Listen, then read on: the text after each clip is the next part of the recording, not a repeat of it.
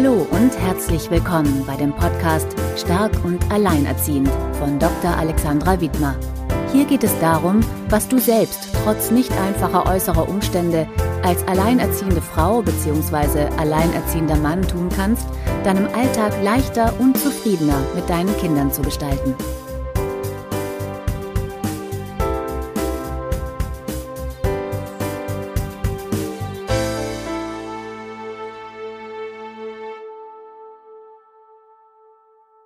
Hallo und herzlich willkommen bei Stark und Alleinerziehend. Mein Name ist Alexandra Wittmer und ich freue mich, dass du heute wieder dabei bist.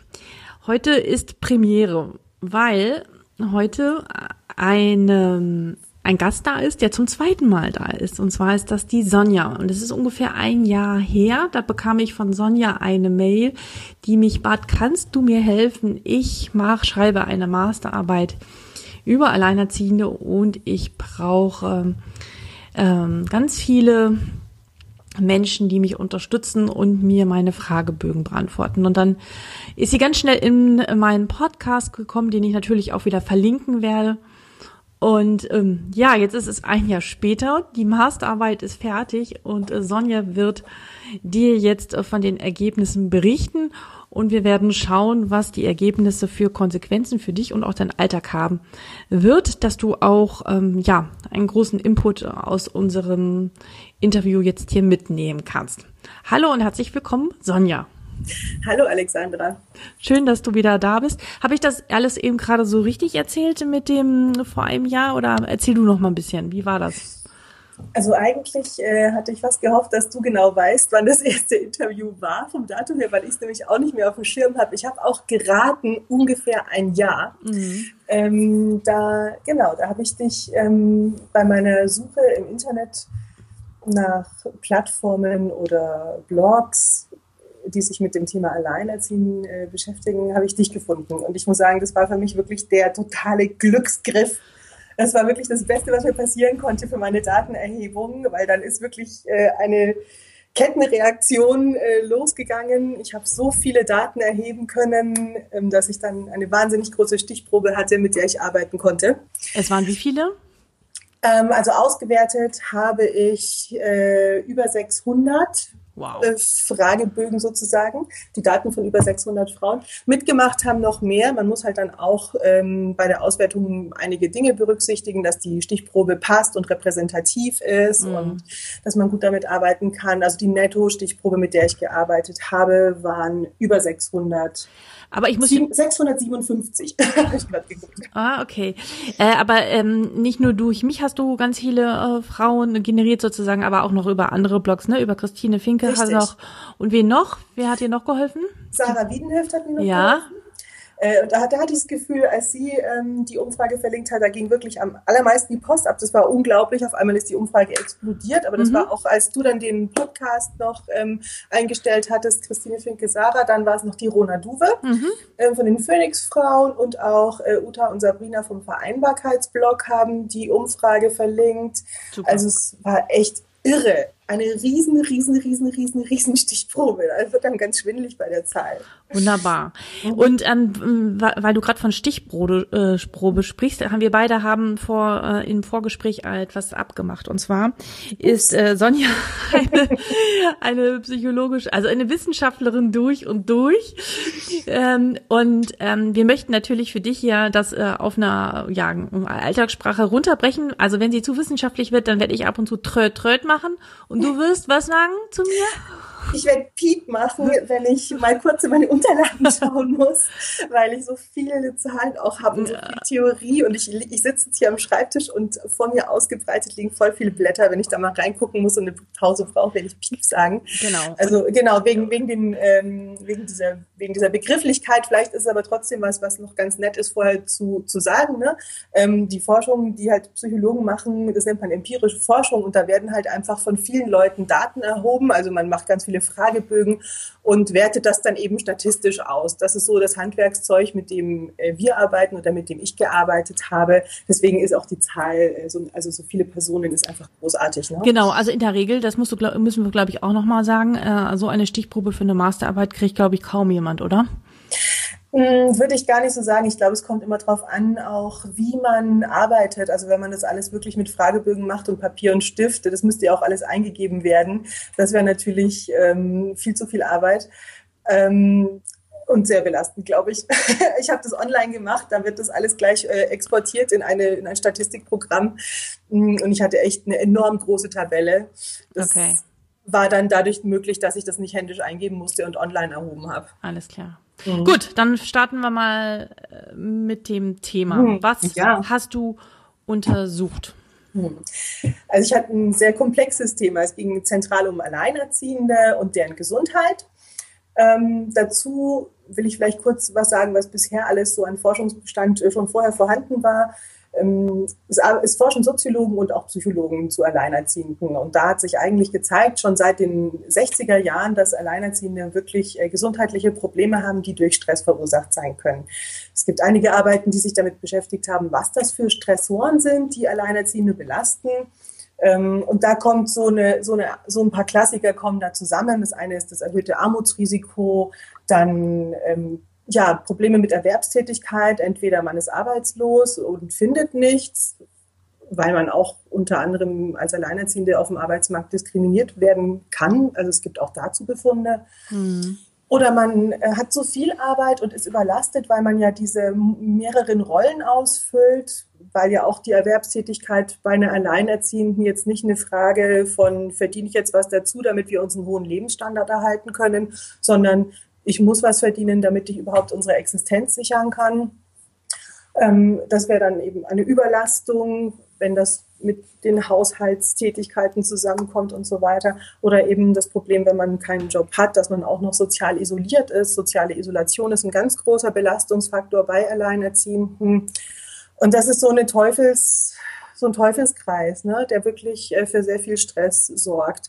Dann ist auf der anderen Seite auch noch ein Stressor, ähm, der, der, kommt aus dem sozialen Umfeld, aus dem Vorhandenen mit, mit Spannungen, ein spannungsgeladenes soziales Umfeld. Das können Spannungen mit dem Ex-Partner oder mit dem Kindsvater sein, aber oft sind es auch Spannungen, die aus dieser Abhängigkeit von zum Beispiel Familienmitgliedern entstehen und die dann auch wieder belastend sind. Und diese Stressoren äh, führen eben zu, ähm, zu einer ja, Beeinträchtigung der psychischen Gesundheit, aber auch ähm, körperlich sind Alleinerziehende nicht, also ein bisschen weniger gesund. Ich finde es schwierig, die richtigen Begriffe äh, auch zu finden und es nicht irgendwie so zu werten. Ne? Aber es hat sich ja wirklich gezeigt, dass Alleinerziehende mehr mit äh, Depressionen, mehr mit Angststörungen oder anderen äh, Phobien oder affektiven Störungen, also was wir eben als Depressionen nennen, zu tun haben, dass äh, so Dinge wie Alkoholmissbrauch oder Rauchen ähm, bei Alleinerziehenden häufiger vorkommen. Auch weniger Bewegung. wahrscheinlich, ja. ja also es, es ja. gibt auch chroni also chronische Krankheiten, ähm, die einfach häufiger auftreten. Und ähm, ja, das ist halt ein, ein ganz, ganz großes Problem, was eben auch auf diesen Stress und diese Belastungen zurückzuführen ist. Und dadurch, dass Alleinerziehende einfach auch mit sozialer Isolation äh, zu tun haben, äh, haben sie weniger Unterstützung. Mhm. Und Unterstützung ist halt ein ganz entscheidender Faktor, vor allem in Situationen hoher Belastung. Mhm. Und da ergibt sich daraus eben ja so ein Teufelskreis, aus, aus, dem man nur schwer entkommen kann als alleinerziehende Mutter. Also auch wahrscheinlich, also alleinerziehende Väter, ähm, will ich jetzt mal dazu sagen, habe ich nicht untersucht, weil das einfach ein, weil die Konstellationen anders sind ja. bei alleinerziehenden Vätern. Mhm. Ähm, das hätte einfach die Theorie bei mir auch gesprengt. Es wäre interessant gewesen, aber ich musste halt irgendwie das Ganze abgrenzen. Ne? Mhm. Genau, und das war jetzt so der eine Teil, den ich untersucht habe. Und dann habe ich halt noch geguckt, was passiert, wenn jetzt die Alleinerziehende einen neuen Partner hat. Weil man eben auch weiß, dass äh, Partnerschaft an sich dem Wohlbefinden zuträglich ist. Also wer einen Partner hat, dem geht's besser, die Leute sind zufriedener, glücklicher. Ähm, und wir wissen auch, auch aus einem ganz breiten Forschungsbestand, dass bei zum Beispiel Krankheiten äh, oder bei Wochen, äh, wie, wie heißt es, postpartale Depressionen, Depression, mhm. genau, ne, oder bei posttraumatischer Belastungsstörung, bei Brustkrebs, bei solchen ähm, schweren Krisen, dass da ein Partner auch eine Art Pufferfunktion hat und äh, diesen ja, Genesungsprozess positiv unterstützt, also dass es diesen Frauen auch besser geht oder auch wenn man altert, also im Alter ist ein Partner einfach auch was Gutes, um zusammen mit diesen mit, diesen, mit dieser Krise umzugehen. Und da hat mich einfach auch interessiert, wie das jetzt ist, wenn eine Frau alleinerziehend ist, ob da ein neuer Partner diese Wirkung auch hat. Denn man muss auch dazu sagen, eine neue Partnerschaft ist ja jetzt auch nichts, was von vornherein einfach läuft. Vor allem, wenn Menschen schon Kinder haben. Man bringt Erfahrungen mit, die man auch mit ver verarbeitet. Ne? Man geht nicht mehr so unbeleckt in eine Partnerschaft, wenn man schon ein Kind hat und 30, 40, was weiß ich ist. Ne? Also definitiv und auch mit den mhm. Vorerfahrungen, die man mitbringt und bis wirklich ist, also ich meine, das ist ja nochmal ein Riesenthema für sich, wann auch Patchwork mhm. anfängt, aber deine Erfahrung ist es, glaube ich, auch, oder ähm, dass ähm, durchaus schon alleinerziehende Partner haben, aber noch gar nicht Patchwork leben. Also Patchwork fängt, glaube ich, in dem Moment erst an, wenn man ab dem Punkt, wo man zusammenlebt. Wo, was hast du untersucht? Haben die äh, äh, Frauen in deiner Stichprobe ähm, schon mit den Partnern zusammengelebt oder äh, noch getrennt gelebt? Es ist super, dass du das ansprichst, weil das war eines meiner wichtigsten Anliegen, das etwas differenziert auch zu betrachten. Ich muss da auch kurz ausholen. Es gibt schon eine Arbeit, die sich mit äh, neuen Partnerschaften von Alleinerziehenden beschäftigt. Aha. Die hat eben auch gesagt, äh, Verheiratete mit Alleinerziehenden zu vergleichen, bildet überhaupt nicht die Komplexität der Lebensformen ab. Nein. ja. ja ähm, und sie hat also Living Apart Together Beziehungen untersucht. Das ist diese Lebensform, in der ein neuer Partner vorhanden ist, aber nicht im gemeinsamen Haushalt lebt. Ja. Kann auch eben Vorteile haben. Ne? Ähm, aber natürlich ist der Partner dann auch nicht greifbar, um wirklich so zum Beispiel im Alltag zu entlasten. Und ich habe mir gedacht, ja, ich möchte das wirklich differenziert untersuchen. Mhm. Ich hatte jetzt also vier Gruppen. Ich hatte Verheiratete als Vergleichsgruppe. Da habe ich geguckt auch, ähm, sind da jetzt welche dabei, ähm, die jetzt schon vielleicht in zweiter Ehe verheiratet äh, sind. Das habe ich anhand auch mit Geburtsdaten von den Kindern und so. Ich habe da sehr viel rumgerechnet. Aber im Grunde genommen war das eine relativ große Subgruppe, wo nur wenige oder wo der Großteil Kernfamilien waren. Also ich nenne es jetzt mal Kernfamilien, wo Vater, Mutter und Kind so ursprünglich zusammen als Familie gewachsen sind. Dann hatte ich die alleinerziehenden äh, Singles, also die gerade auch keinen Partner hatten, die vom Kindsvater getrennt waren. Mhm. Dann hatte ich Alleinerziehende, die eben jetzt einen neuen Partner hatten, aber mit dem nicht zusammengelebt haben. Und dann hatte ich noch eine sehr kleine Gruppe, das war sehr bedauerlich, dass es so wenige waren, die ähm, mit dem neuen Partner schon zusammengezogen sind. Aber da habe ich auch darauf geachtet, dass das eben keine Familien sind, wo jetzt zum Beispiel schon gemeinsame Kinder da sind. Hm. Ähm, Warum glaubst du, dass das eine kleine Gruppe war? Weil das keiner macht oder äh, weil die sich schon nicht mehr als alleinerziehend empfinden und deswegen gar nicht bei der Studie mitgemacht haben? Ich würde zur letzteren äh, Möglichkeit tendieren. Ja, also mhm. ich glaube, dass es wirklich so ist, wenn man dann neu verpartnert ist und mit dem Partner zusammenlebt, dass man dann wirklich ja wahrscheinlich auch froh ist, ja, äh, mhm. aus dieser alleinerziehenden Thematik raus zu sein. Mhm. Und dass man sich dann eben doch als Stieffamilie betrachtet oder Patchwork. Ich weiß jetzt auch nicht genau, wo da der Unterschied ist. Ja, ich glaube, ja, ich glaube, Patchwork fängt dann an, wenn, also so wirklich offiziell, wenn man äh, wieder zusammenzieht. Mhm. mhm. Naja, oder früher sagte man Stieffamilie, ne? Das quasi mhm. der, die Stief der Stiefvater für das Kind oder der neue Partner dann sowas wie ein Stiefvater ist. Ne? Aber das fand ich total wichtig, auch das äh, zu unterscheiden, weil ich ja auch sehen wollte, welche Benefits der Partnerschaft kommen jetzt dann wirklich mit dem gemeinsamen Leben und was ist einfach nur oder was verbessert sich einfach nur, wenn man einen Partner hat. Hm. Einfach nur als Frau wieder in einer Partnerschaft zu sein und eine Beziehung mit äh, jemandem zu haben. Mhm. Genau, das fand ich äh, ganz wichtig, das zu unterscheiden, weil wir da doch auch einiges aufklären können damit. Und du hast monatelang gerechnet, ne? ja. Monatelang irgendwelche, Statist irgendwelche Statistikprogramme da gepostet und all solche Sachen, wovon ich ja. überhaupt nichts verstehe. Mein Gott, ja, ja. Wahnsinn. Ich habe mich ausgetobt, ja. Äh, hier und da und das miteinander angeguckt und äh, ich habe das immer schön verfolgt, wenn du mhm. dir die Haare zusammengerauft hast. ja, es war wirklich nicht leicht, ne? Weil wie gesagt, wenn man zum Beispiel auch eine, wenn eine Gruppe so klein ist, steht man halt wirklich auch wieder vor einem Problem, wie man das mhm. statistisch dann löst. Und mm. das fand ich sehr, sehr schade. Und dann muss man echt Entscheidungen fällen. Und wenn es eine Sache gibt, die ich echt nicht gut kann, ist es Entscheidungen fällen. Was ist denn bei rausgekommen? Oh, es ist sehr viel rausgekommen. ich äh, mm, arbeite mich jetzt vielleicht einfach mal so durch die, durch die Teilstudien durch. Ich habe, also das Ganze war so viel, dass ich drei Studien draus gemacht habe. Ähm, ich habe eine Studie gemacht, die sich einfach nur mit den Unterschieden ähm, zwischen den Frauen in verschiedenen Lebensformen hinsichtlich der Stressoren oder der Unterstützung, die sie kriegen und ihrer Gesundheit ähm, weiß ich nicht mehr, wie ich meinen Satz beende. Es waren so viele Relativsätze, glaube ich. Also, also die erste Studie, trö, trö, die erste Studie genau. ganz einfach ausgedrückt, worum geht? Genau, Unterschiede ähm, zwischen Frauen in verschiedenen Lebensmodellen hinsichtlich Gesundheit und äh, Stress und, und, Unterstützung. Okay, Ergebnis? Genau. naja, ähm, es sieht schon so aus, dass äh, also alleinerziehende Singles vor allem ähm, und ja, das, Moment, ich muss mal kurz den Faden neu aufrollen. Alles gut. Das war jetzt zu schnell. Jetzt mache ich mal kurz Piep Piep, ja? ja genau. Guck du. Also ich habe, ich habe ja Überlastung, Überforderung, soziale Spannungen und soziale Isolation untersucht. Ne? Und da hat sich zum Beispiel gezeigt, dass jetzt zum Beispiel ein neuer Partner, was Überlastung und Überforderung angeht, nicht wirklich ähm, sehr viel bringt, wenn er nicht mit in der Wohnung wohnt, ja, zum Beispiel. Also Alleinerziehende, egal ob mit oder ohne Partner, ähm, haben einfach ein Problem mit Überlastung und fühlen sich auch überfordert, haben mit sozialen Spannungen viel zu tun. Und soziale Isolation betrifft halt vor allem die, die keinen Partner haben. Also soziale Isolation, das habe ich auch gemerkt, ist einfach ein riesengroßes Problem. Mhm. Ähm, Deswegen alle im Netzwerk anmelden bei mir.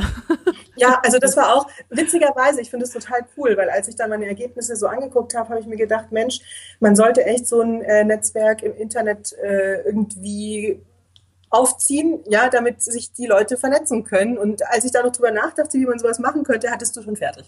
Naja, so, naja ja. das ist ja erstmal ein Start, aber auch da ist es ja so, dass viele Hemmungen haben. Ne? Das ist ja nochmal wieder ein ganz anderes Thema. Ähm, äh, warum und man die Leute erstmal motivieren muss, das zu machen. Aber da, äh, da will ich jetzt nicht reingrätschen. Äh, okay. Nochmal zu dem Partner zurück. Ja. Ähm, dass, dass der Partner nicht unbedingt da eine Entlastung ist, ähm, kann das daran liegen, dass äh, viele denken, okay, jetzt ist da noch einer, oder viele sagen, ja, Gott, dann hat man, hat er ja auch noch Erwartungen an mich, ne? Also man hat sowieso schon so viel zu tun und dann kommt da noch einer her, daher, der von außen reinkommt, gar nicht das System so kennt und dann will der auch noch was von mir. Ja, ich habe ja auch noch untersucht, das war die dritte, die dritte Teilstudie. Da ging es ja dann wirklich darum, welche Faktoren in so einer neuen Beziehung spielen überhaupt eine Rolle, was äh, auch das Wohlbefinden der Frauen beeinflussen kann. Mhm. Ähm, und ich habe einfach ähm, so Besonderheiten dieser Beziehungen mir rausgegriffen zum Beispiel, ob dieser Partner selbst Familie mitbringt, ja, ob der sich auch um eigene Kinder kümmern muss und wie oft er die sieht. Ähm, dann auch, wie das Verhältnis zwischen dem Partner und den Kindern ist und auch wie die, die Beziehung schon, wie weit die entwickelt ist, wie weit man ähm, sozusagen etabliert ist im Leben des anderen. Ja, so, man nennt es Commitment, also diese Verbindlichkeit der Beziehung, ja. welche Rolle die spielt. Ist es einfacher, wenn der Partner oder die Partnerin keine Kinder hat? Hm, also einfacher, nee, also ähm, es, ist schwer zu, es ist schwer zu sagen, aber tatsächlich ist es so, dass ähm, wenn der Partner selber sehr eingebunden ist, also ich habe es einfach Eingebundenheit genannt, ja. ähm, wenn er sehr eingebunden ist, die Beziehung sich zum Beispiel langsamer verfestigt und wie oft man sich sieht, hängt auch was hängt auch damit zusammen, wie fest die Beziehung ist. Also das ist sehr, sehr, sehr komplex. Aber im Grunde genommen sind die wichtigsten Faktoren eigentlich das Verhältnis zwischen dem Partner und dem Kind. Äh, ja. Die wichtig sind, ob es als stabilisierend oder erschwächend äh, wahrgenommen genau, wird. Genau, ob es der Frau gut geht. Auch. Aha, ja? okay. Also wenn die, die Frau, Frau merkt, hey, ähm, was weiß ich, Jens äh, kommt gut mit meiner kleinen Tochter Anna klar, äh, dann, dann ist das schon die halbe Miete, oder? Oder nicht? Ja, die halbe Miete, also ich denke, es spielt noch wesentlich mehr eine Rolle, weil es spielen ja auch Faktoren eine Rolle, die in normalen Beziehungen, also nicht in normalen, also in äh, unbelasteteren vielleicht Beziehungen oder ohne Kinder, die schon mit reinkommen, die da auch eine Rolle spielen. Da gibt es ganz viel. Aber ähm, was zum Beispiel zur, zur Beziehungszufriedenheit äh, beiträgt, ist einfach, ähm, ja, wie oft, ähm, wie oft sieht man seinen Partner, ja? Mhm. Wie, ähm, wie fest ist die Beziehung? Mhm. Wie zufrieden ist man mit diesen, mit diesen Dingen? Dann, das spiegelt sich in der Beziehungszufriedenheit wieder und die hat dann auch wieder einen Einfluss auf das Wohlbefinden der Frau. Ja, mhm. aber ähm, was ich auch ganz wichtig äh, finde, ist das Thema Unterstützung durch den Partner, weil das ist was, ähm, da habe ich jetzt, da kann ich aus diesen Vergleichen zwischen verschiedenen äh, ähm, Lebenskonstellationen, also die alleinerziehenden mit Partner, ohne Partner, Verheiratete und so, ja. Da konnte ich eigentlich äh, sehen, dass jetzt zum Beispiel ein Partner, ähm, mit dem die Frau nicht zusammen wohnt, auch nicht so viel praktische Unterstützung bringt und was ich auch total interessant fand und deswegen sage ich, der Partner, der neue Partner kann nicht alles kompensieren. Ähm, die Frauen, die mit dem Partner dann schon zusammenleben, haben auch nicht so wahnsinnig viel mehr praktische Unterstützung. Finde ich eigentlich interessant. Das Interessante ist, also meine, meine Schlussfolgerung daraus ist. Ja. Ähm, also sie haben schon mehr, ja, aber sie, sie erreichen quasi nicht das äh, Niveau von Verheirateten. Nein. Und ich glaube, dass da einfach, dass es wirklich so ist, dass mit der Trennung vom Kindsvater einfach ein komplettes System wegbricht. Genau, das glaube ich nämlich auch. Und ich glaube, es gibt auch Studien darüber, dass äh, Patchwork-Familien sogar noch mehr auseinanderbrechen als ähm, mhm. äh, die Ursprungsfamilie, wenn ich es mal so nennen darf, oder die mit dem Kindsvater. Kennst du das auch? Hast du das, ist dir das auch bekannt? Also, dass die Trennungsrate bei unter Patchwork-Familien sogar noch höher ist. Ich muss nochmal nach der Studie gucken und eventuell verlinke ich die dann auch. Das weiß ich nicht. Ich weiß mhm. nur, dass diese Living Apart Together Beziehungen eben nicht so wahnsinnig lange Lebensdauer haben. Was ist denn Living Apart Together nochmal, bitte? Das ist einfach eine neue Partnerschaft und nicht Zusammenleben. Also Leben, neue Liebe in getrennten Haushalten. So nennt die äh, Angelika Traub äh, das, die ah. Autorin von dieser Doktorarbeit, die ich eben mit einbezogen habe in, mein, in meine Lektüre, ja, die ich da angestellt habe vorher. Okay. Ähm, ja, und ähm, also ich glaube, man muss davon wegkommen, oder besser gesagt, ja, da bin ich ja, insofern, ich lebe auch sozusagen in einer Living Apart Together mhm. Situation aktuell mhm. und bin dann ja demnach auch hochgefährdet. Aber ähm, ich glaube, man muss davon wegkommen. Ähm, mhm. das ist meine persönliche Erfahrung jetzt. Man darf gar nicht mehr irgendwie den Ansatz haben oder die Erwartung haben, wieder an dem Punkt anzusetzen, wo man mit der äh, Ursprungsfamilie mal aufgehört hat. Ich meine, die war mhm. ja auch nicht in Ordnung, sonst hätte man sich ja nicht getrennt oder, oder es wäre nicht auseinandergegangen. Aber zu glauben, dass es so bilderbuchmäßig oder Bullerby-mäßig weitergeht oder mhm. ähm, ich glaube, wer die Erwartung hat, wird, kann relativ schnell enttäuscht werden. Ich glaube, man braucht sehr viel Toleranz, Respekt und ähm, mhm. Fähigkeiten, sich zurückzunehmen. Das ist meine Erfahrung mhm. Erfahrung bis jetzt. Ja, und ich denke auch, dass man auf jeden Fall nicht sehr viel Hoffnung da drauf setzen sollte, dass mit der neuen Beziehung alles besser wird. Ja. Also auch, dass es einem dann automatisch besser geht. Was ganz klar aus diesen Daten, die ich ausgewertet habe, hervorging, war, dass Frauen mit einem neuen Partner hinsichtlich ähm, emotionaler Unterstützung wahnsinnig profitieren. Mhm. Ja, das fand ich total klasse, das zu sehen. Also, wobei es natürlich auch erschreckend war. Also, alleinerziehende Singles fallen, was die, die erhaltene emotionale Unterstützung angeht, total über Bord. Also, wirklich ein richtiger Einbruch. Ja, mhm.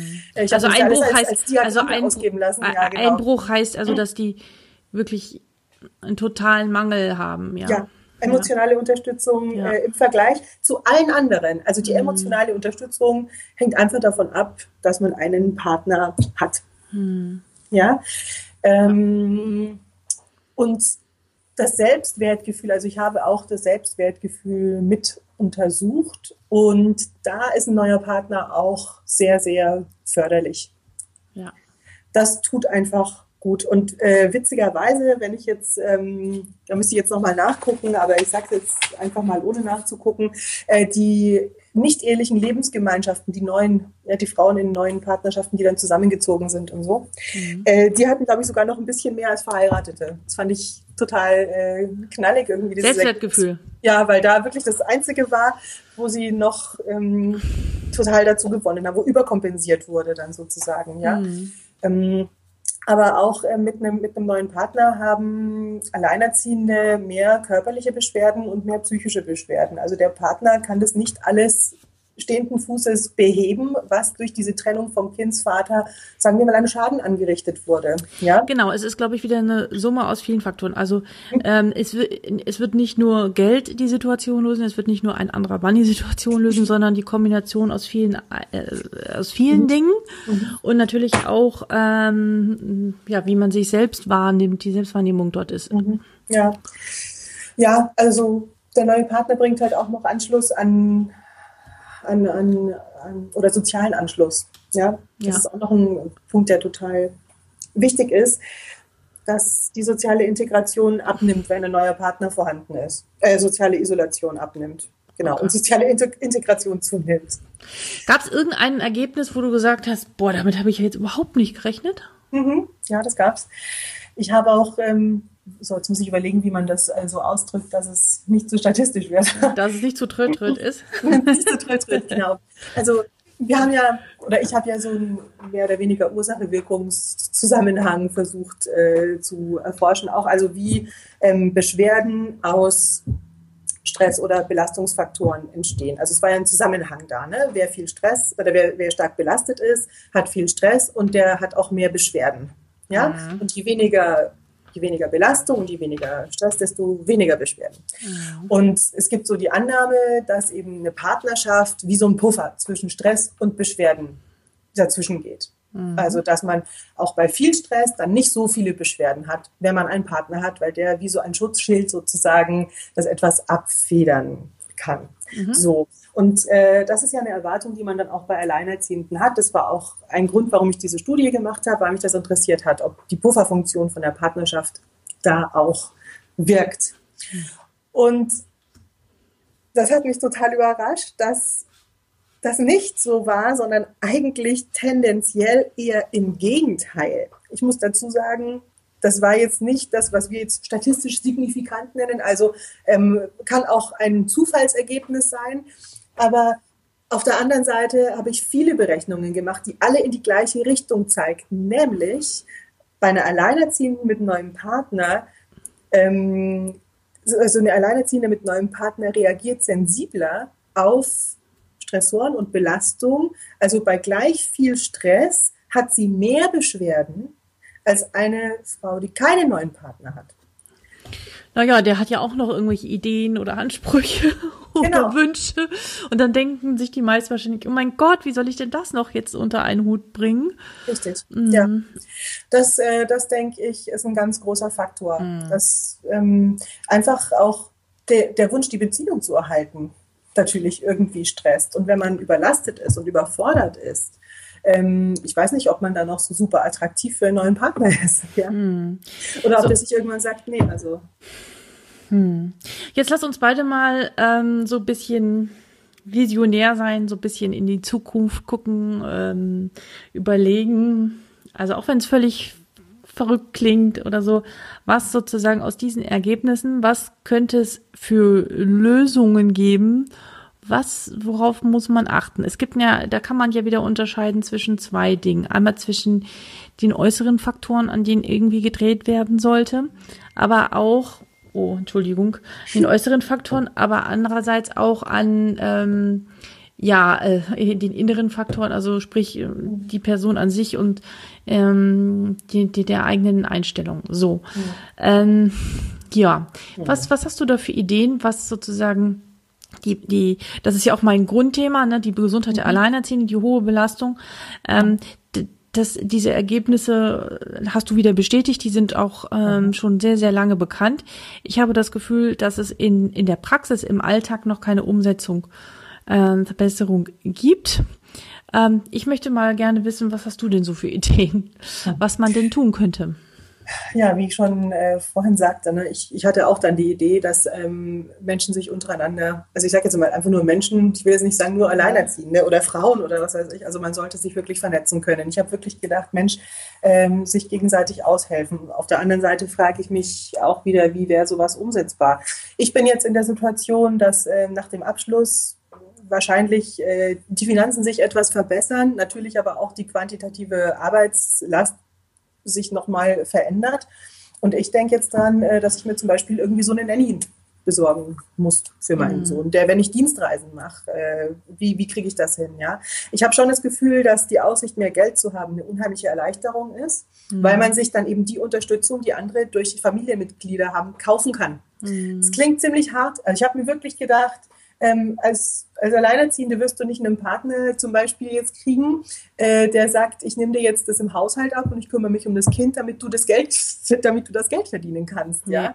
man muss sich diese Unterstützung kaufen können. Es ist wirklich eine Belastung äh, teilweise, wenn man immer so ähm, es ist toll, Familienmitglieder zu haben, die helfen, aber es belastet irgendwie auch selber, weil man möchte die Beziehung nicht belasten, indem man dann irgendwann mal zu viel fragt oder um zu viel bittet oder dann eben auch vom anderen ähm, dann vielleicht Rückmeldungen kriegt, ähm, die einen persönlich betroffen machen oder verletzen oder so. Also es, man muss da raus, man muss da raus und das geht einfach mit Geld. Mhm. Ja, man muss sich Hilfe kaufen können, so traurig das ist, weil wir sind nicht mehr so eng ja, das heißt immer, man braucht ein Dorf, um ein Kind zu erziehen. Ich glaube, das habe ich im ersten Interview auch schon gesagt. Ja. Das Dorf haben wir nicht, das zaubern wir auch nicht herbei. Wir brauchen Geld, meine ich. Ja. Mhm. Ähm, dann kann man sich freikaufen von Abhängigkeiten. Ähm, dann kann man sich auch freikaufen von, oder man kann sich Freiheiten kaufen. Ähm, keine Ahnung, wenn man gerne Körperkontakt äh, haben möchte, dass man sich mal eine Massage geben lassen kann. Ja, mhm. dann gibt man, äh, es gibt ja jetzt überall an, an jeder Ecke, habe ich das Gefühl, ähm, Thai-Massagen. Thai-Massagen und sowas, ja. ja, oder sowas. Also ich glaube, ja. Geld ist so ein zentraler Aspekt. Ja, mir fallen da in diesem Moment natürlich gleich wieder äh, eine Menge an Frauen ein. Ähm, ich habe erst letzte Woche in Berlin mit einer gesprochen bei dem Vortrag. Danach, die ähm, studiert hatte, viele Ausbildungen hatte, die in äh, die, wo der Vater überhaupt nicht vorhanden war, einen vierjährigen Sohn hatte und in Berlin händeringend nach einer 30-Stunden-Stelle suchte. Ähm, sie hat nichts gefunden und sie lebt jetzt, ab Dezember wird sie von Hartz IV leben. Und ich glaube, da gibt es ganz viele von und die war in ihrem Selbstwert total geknickt, völlig mhm. hilflos. Also wirklich sehr kompetente, sehr gut ausgebildete Frauen, die sagen, sie würden ja gerne, aber sie können irgendwie nicht. Ja. Äh, ja. Es ist total furchtbar. Es ist wirklich richtig, richtig schlimm. Ja. Ja. Ich würde auch gerne, also ich meine, gut, das ist nicht mein, mein Schwerpunktthema, aber ähm, auch mhm. gerne Lösungen herbeizaubern. Ähm, doch ähm, auch mir fällt da spontan mhm. so nichts ein, ja. Das Coole ist ja, dass sich tatsächlich scheinbar ein bisschen was tut. Ich meine, ähm, das, das Schöne ist, dass wir ja lauter Alleinerziehende haben, die verschiedene Expertenbereiche haben. Ne? Bei dir ist es das Thema Gesundheit, dann haben wir die Christine, die unheimlich viel äh, sich politisch engagiert. Und ja. ich habe das Gefühl, dass jetzt gerade da wirklich in letzter Zeit ein bisschen was sich tut. Dieser, dieser Unterhaltsvorschuss, der jetzt dann bis zum 18. Lebensjahr hoffentlich ja. wirklich ähm, auch ähm, gesichert wird. Aber auch zum Beispiel das Thema Besteuerung ist natürlich wichtig. Ne? Aber insgesamt ist es einfach, glaube ich, auch trotzdem noch ein großes gesellschaftliches Problem, weil ähm, ich muss sagen, dass es mich wirklich auch ähm, schockt, wenn ich das Gefühl habe, ich muss mich rechtfertigen, äh, dass ich 40 Stunden arbeiten. Also das heißt, 40 Stunden ist es sowieso an der Uni ist es halt einfach 50 Prozent oder 100 Prozent oder so. Ne? Aber ähm, wenn ich ein Mann wäre, würde mich das keiner fragen, glaube ich. Also nee. das ist kann ich ich will nicht sehr zu sehr in diese also den Finger in die Wunde legen, sagt man, glaube ich. Äh, es ist alles so komplex, es ist so kompliziert. Ähm, es hat jeder seine Anliegen und seine Bedürfnisse und jeder hat was zu kritisieren und jeder hat irgendwie auch recht. Es ist alles aber auch subjektiv und auf einmal ähm, sollte alles stehenden Fußes gelöst werden. Es ist schwierig. Ähm, ich finde das, was du machst, schon mal unheimlich wichtig und ich finde, dass das eigentlich an Alleinerziehende herangetragen werden muss, wirklich dieses, dieser was kann man tun, um sich selbst zu stärken? Ich glaube nicht, dass es alle Probleme löst, aber mit, mit anderen sich vernetzen, sich austauschen, ähm, auch das, das Buch, ähm, das du geschrieben hast, ist irgendwie Fürsorge auf Papier. Ne? Ja. Also das ist schon mal eine gewisse Fürsorge, die einem dann zuteil gebracht wird. Und das brauchen Alleinerziehende auch. Ne, diese Geborgenheit, diese Sicherheit, dass jemand sich um einen kümmert. Naja, unheimlich. Ich meine, ich glaube, das Selbstvertrauen äh, ist der Faktor, mit der am meisten erstmal im Keller ist und die Selbstwahrnehmung, um sich als Frau zu begreifen, ähm, wer bin ich überhaupt, äh, ähm, diese Nicht-Sichtbarkeit ja. bislang, sondern, aber es geht erstmal, also ich, meine Haltung ist immer, dass die Würdigung, Anerkennung erstmal bei uns selbst sein darf und dann können wir mhm. es auch nach außen tragen und andere vermitteln, um was es wirklich geht. Ja, und ähm, ich meine, es gibt über zwei Millionen betroffene Frauen und Männer, noch mehr, ich glaube über drei Millionen Kinder da hängt echt eine ganze Menge dran. Und so, wie ich gestern erst geschrieben habe, diese stiefmütterliche Behandlung, die es bislang gab, so gefühlt für mich jedenfalls, mhm. die wird es in Zukunft nicht mehr geben, da bin ich ganz sicher. Weil ich glaube, besser als momentan die Möglichkeiten, wirklich Veränderungen zu bewirken durch das Internet, durch unsere Vernetzungsmöglichkeiten, mhm. die gab es noch nie zuvor. Mhm. Das ist auch, das ist äh, was ganz Entscheidendes. Ich glaube, dass gerade für diese Gruppe das Internet ein wahnsinnig großes Potenzial mit sich bringt. Genau, ich habe vor einer Stunde habe ich ein Interview veröffentlicht ähm, von ähm, Katharina, die ähm, lebt mit ihren zwei behinderten Kindern und einem großen Sohn zusammen und sie sagte, das Internet und äh, Facebook hat sie aus ihrer Isolation am Anfang wirklich gerettet, ja. Mhm. Ich glaube, das kennen, kennen glaube ich, alle Frauen, äh, die Kinder haben. Also ich denke, in der Anfangszeit vor allem wenn man das erste Mal Kinder oder das erste Kind mm. bekommt. Also war es zumindest bei mir so. Ich habe vorher nie im Internet äh, besonders viel gemacht. Ich auch nicht. Dann habe ich das erste Kind äh, bekommen und äh, das erste und einzige und äh, war auf einmal ganz viel am Computer gesessen und habe mich da eben auch vernetzt über Foren, über Facebook auch und so. Ja. Und da glaube ich, ist für Alleinerziehende ein unheimlich großes äh, Potenzial. Aber wie gesagt, es ist halt auch nur die Spitze des Eisbergs. Ähm, es ist ein, eine Riesenbelastung, es ist ein Riesentrauma, wenn ja. einem die Familie unter den Füßen wegbricht. Es das ist ein, eine existenzielle Krise. Man ist definitiv total entschuldige, wenn ich das so sage, man sitzt bis zum Hals in der Scheiße. Ja, ja? Äh, äh aber äh, das, äh, ähm, also auch nochmal, nochmal es zu bestätigen, es ist, es kann auch als Trauma definiert sein, je nachdem, wie es abläuft, nicht? Hm. Oder? Also naja, hm? Hm, nee, sag du mal bitte fertig, dann kann ich das. Ja, ähm, also wie du schon gesagt hast, es kann so eine existenzielle Krise sein, dass es auch als Trauma wahrgenommen oder ja. begriffen wird, dass man sich jahrelang davon nicht erholt oder dass es ja. ganz, ganz ewig dauert. Und ich es glaube, ehrlich gesagt, zum Beispiel ich, ich glaube, ich werde mein Leben lang, wird mich das, wird das, also es hat eine Prägung auf mein Leben, Punkt. So.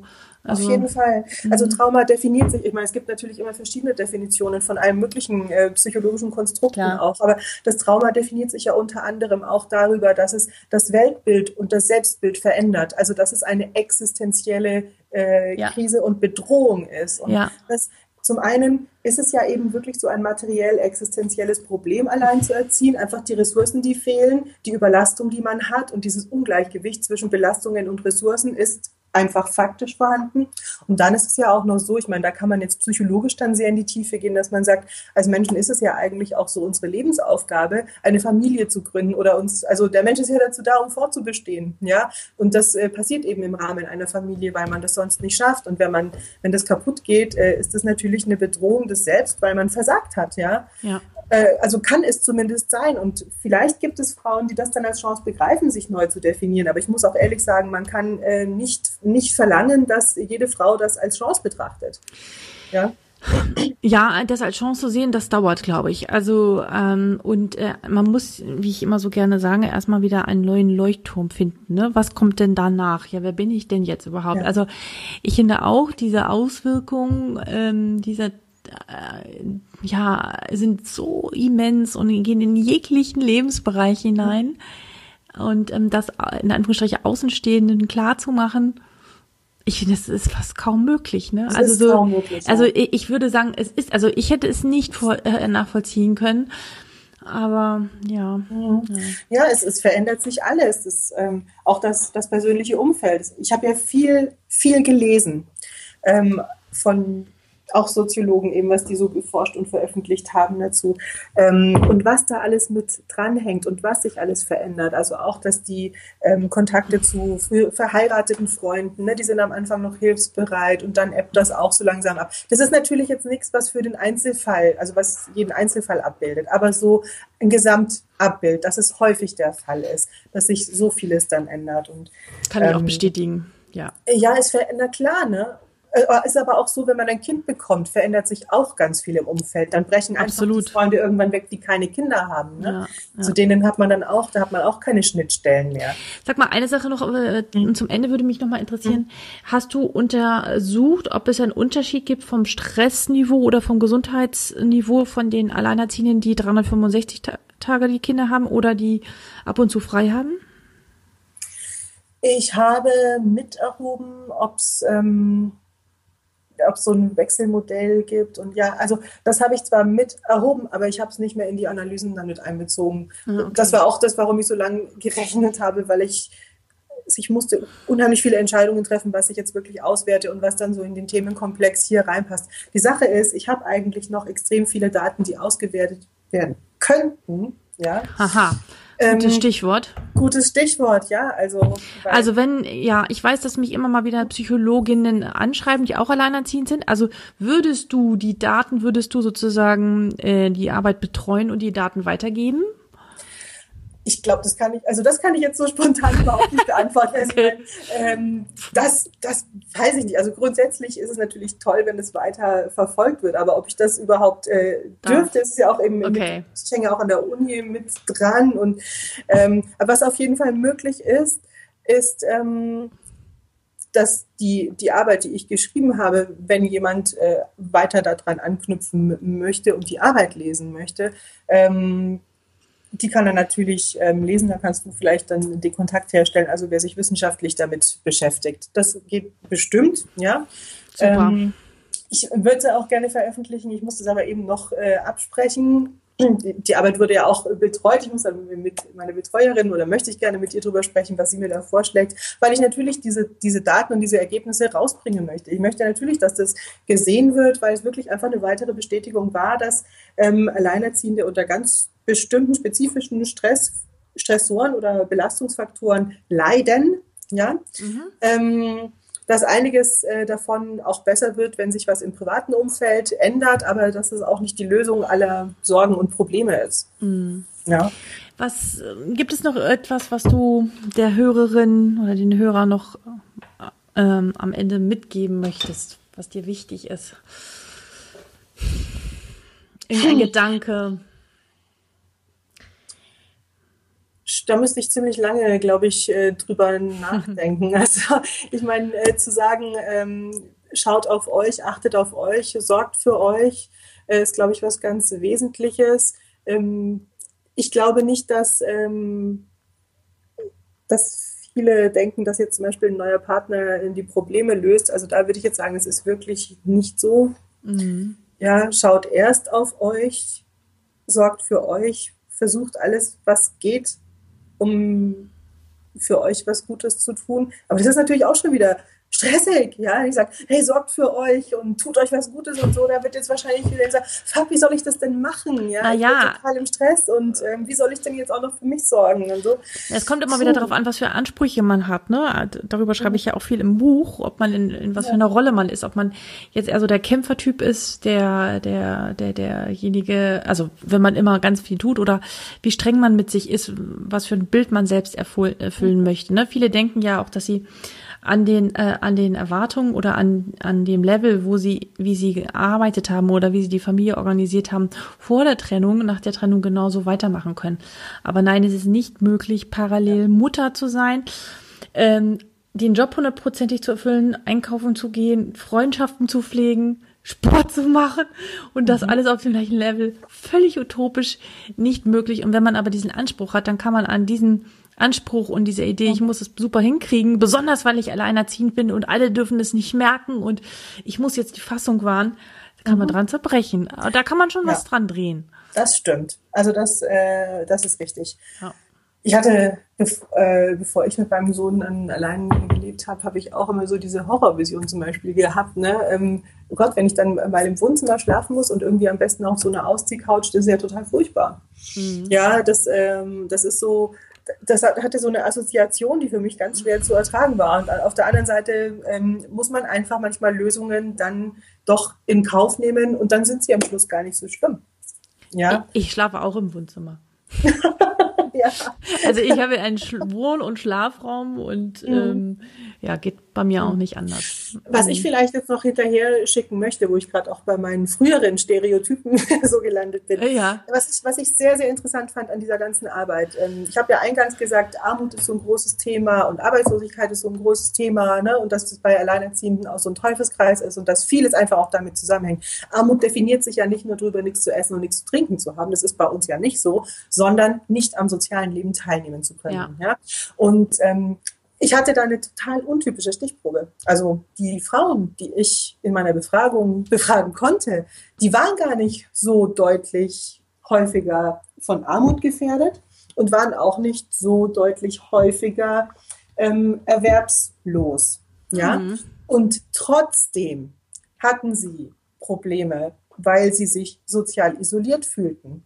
Ja und wenig unterstützen kann. Das betrifft ja. nicht nur dieses Klischee von der Alleinerziehenden, Absolut. ja, weil es gibt Absolut. ja wirklich auch dieses Klischeebild. Das hatte ich früher auch. Ja, das waren die Familien, bei denen die Supernanny auf der Matte steht, ja, ähm, die, keine Ahnung, ja. den ganzen Tag nur da sitzen, RTL 2 angucken oder so. Das war wirklich ein Klischee, das auch in meinem Kopf drin war. Aber die, die, die Folgen, diese negativen Folgen betreffen wirklich alle Alleinerziehende und die ja. sind, das ist gar nicht, dieses Klischee stimmt einfach nicht. Es sind ganz viele Frauen alleinerziehend, die total kompetent sind, die, ja. die, die viel arbeiten. Es gibt so viele, die Vollzeit arbeiten oder wirklich ähm, auch Teilzeit, also Erwerbstätigkeit, viel häufiger in so einem Umfang bei Alleinerziehenden als bei Frauen, die eben in Anführungszeichen, das ist nicht negativ oder abwertend gemeint, aber die nur dazu verdienen, ja. ja um eben den Lebensstandard zu sichern. Aber ich glaube, da haben wir in den letzten äh, zwei, drei Jahren echt ordentlich was schon äh, zu beigetragen, dass dieses Bild äh, sich hoffentlich mehr und mehr auflöst. Ja. Und ähm, was aber, finde ich, wichtig ist, natürlich wird immer, immer extrem stark zu denen geguckt, ne, die wirklich ga, ganz, ganz wenig haben und mhm. dass es denen nicht gut geht. Aber, wie du auch gerade gesagt hast, es ist, ähm, ähm, es, auch wenn man sozusagen erwerbstätig ist, ja, und wenn man nicht von Armut bedroht ist, ist es trotzdem eine extrem große Herausforderung und mindert das in keinster Weise.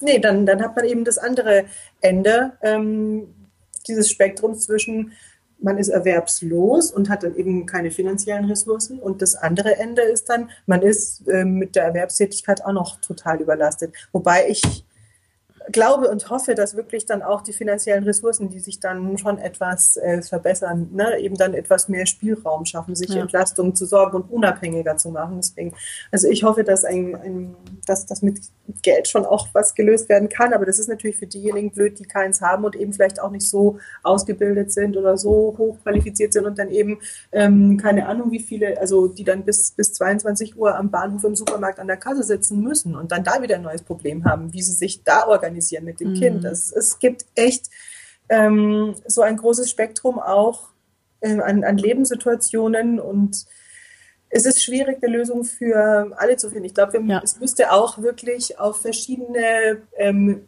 Personen, verschiedene Bedürfnisse und Hintergründe und auch Ressourcen eingegangen werden.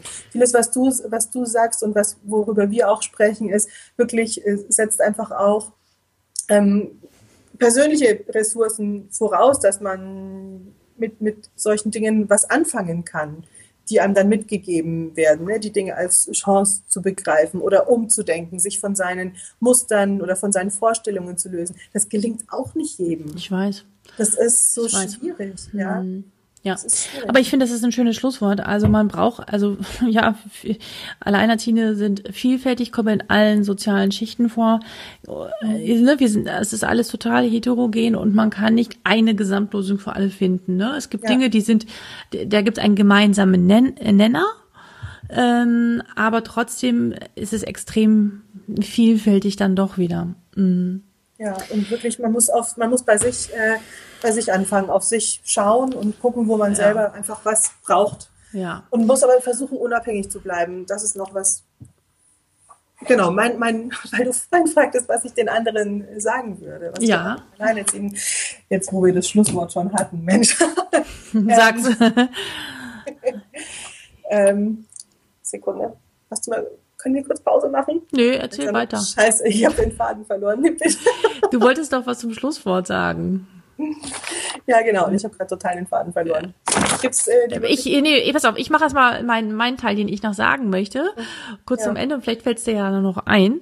Also mir ist wichtig, ähm, wenn dir dieser Podcast gefallen hat, der war natürlich heute sehr theoretisch und auch wissenschaftlich, äh, aber ich hoffe, du hast trotzdem was daraus mitgenommen, ähm, dann würde ich mich über eine, am liebsten fünf Sterne Bewertung bei iTunes freuen. äh, freuen. Einfach auf iTunes gehen, Podcast stark und alleinerziehend eingeben, ähm, so dass äh, uns viele andere, die betroffen sind, dort finden und nicht das Gefühl haben, dass sie alleine sind. Das ist der erste Punkt. Der zweite Punkt ist, was protektiv ist, also schützt und Sicherheit gibt und ähm, das Gefühl von Einsamkeit reduziert, sind einfach andere Menschen. Und ähm, ich würde mich riesig freuen, wenn du dich auch kostenlos in meinem Netzwerk einträgst. Auf der Seite stark und alleinerziehend.de slash Netzwerke. Dort findest du in deinem Postleitzahlengebiet ähm, äh, ganz viele andere, die sich schon dort eingetragen haben.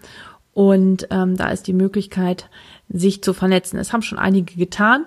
Und wenn man sich nur eine SMS am Tag hin und her schreibt, völlig egal, man muss sich nicht gleich sofort treffen, ähm, kann das schon einem das Gefühl geben, hey, da ist ja jemand, mit dem ich mich austauschen kann und der mich versteht. Ähm, und das ist ein wirklich schützender Faktor, der die Gesundheit erhält. Deswegen, wir brauchen andere Menschen und brauchen uns einander. Ja, so, das war mein, mein Finale. Und da ist deins noch an dir noch was eingefallen? Ich habe gerade total das Brett vorm Kopf. Alles klar, also nicht schlimm. Dann bedanke ich mich aber bei dir, dass du, dass wir das jetzt heute nochmal gemacht haben. Ich wünsche dir für deinen Job auf alle Fälle einen guten Start, dass alles so klappt, wie du dir es wünschst. Ähm, du hast es absolut verdient, da diesen tollen neuen Job zu bekommen. Und ähm, ja, danke, dass du mein Gast heute warst in meinem zweiten Dankeschön. Podcast. Ja, liebe danke, Sonja. dass ich, dass ich diese Premiere ähm, mit, mitmachen durfte. Do nee, Premiere? Doppelt. ja, dass, der, dass jemand zum zweiten Ach so, ja, Mal- ja, ja, das Ja, stimmt. genau. Ja. Okay, liebe Hörerinnen, lieber Hörer, bis bald und ähm, ja, schönen Tag dir. Tschüss.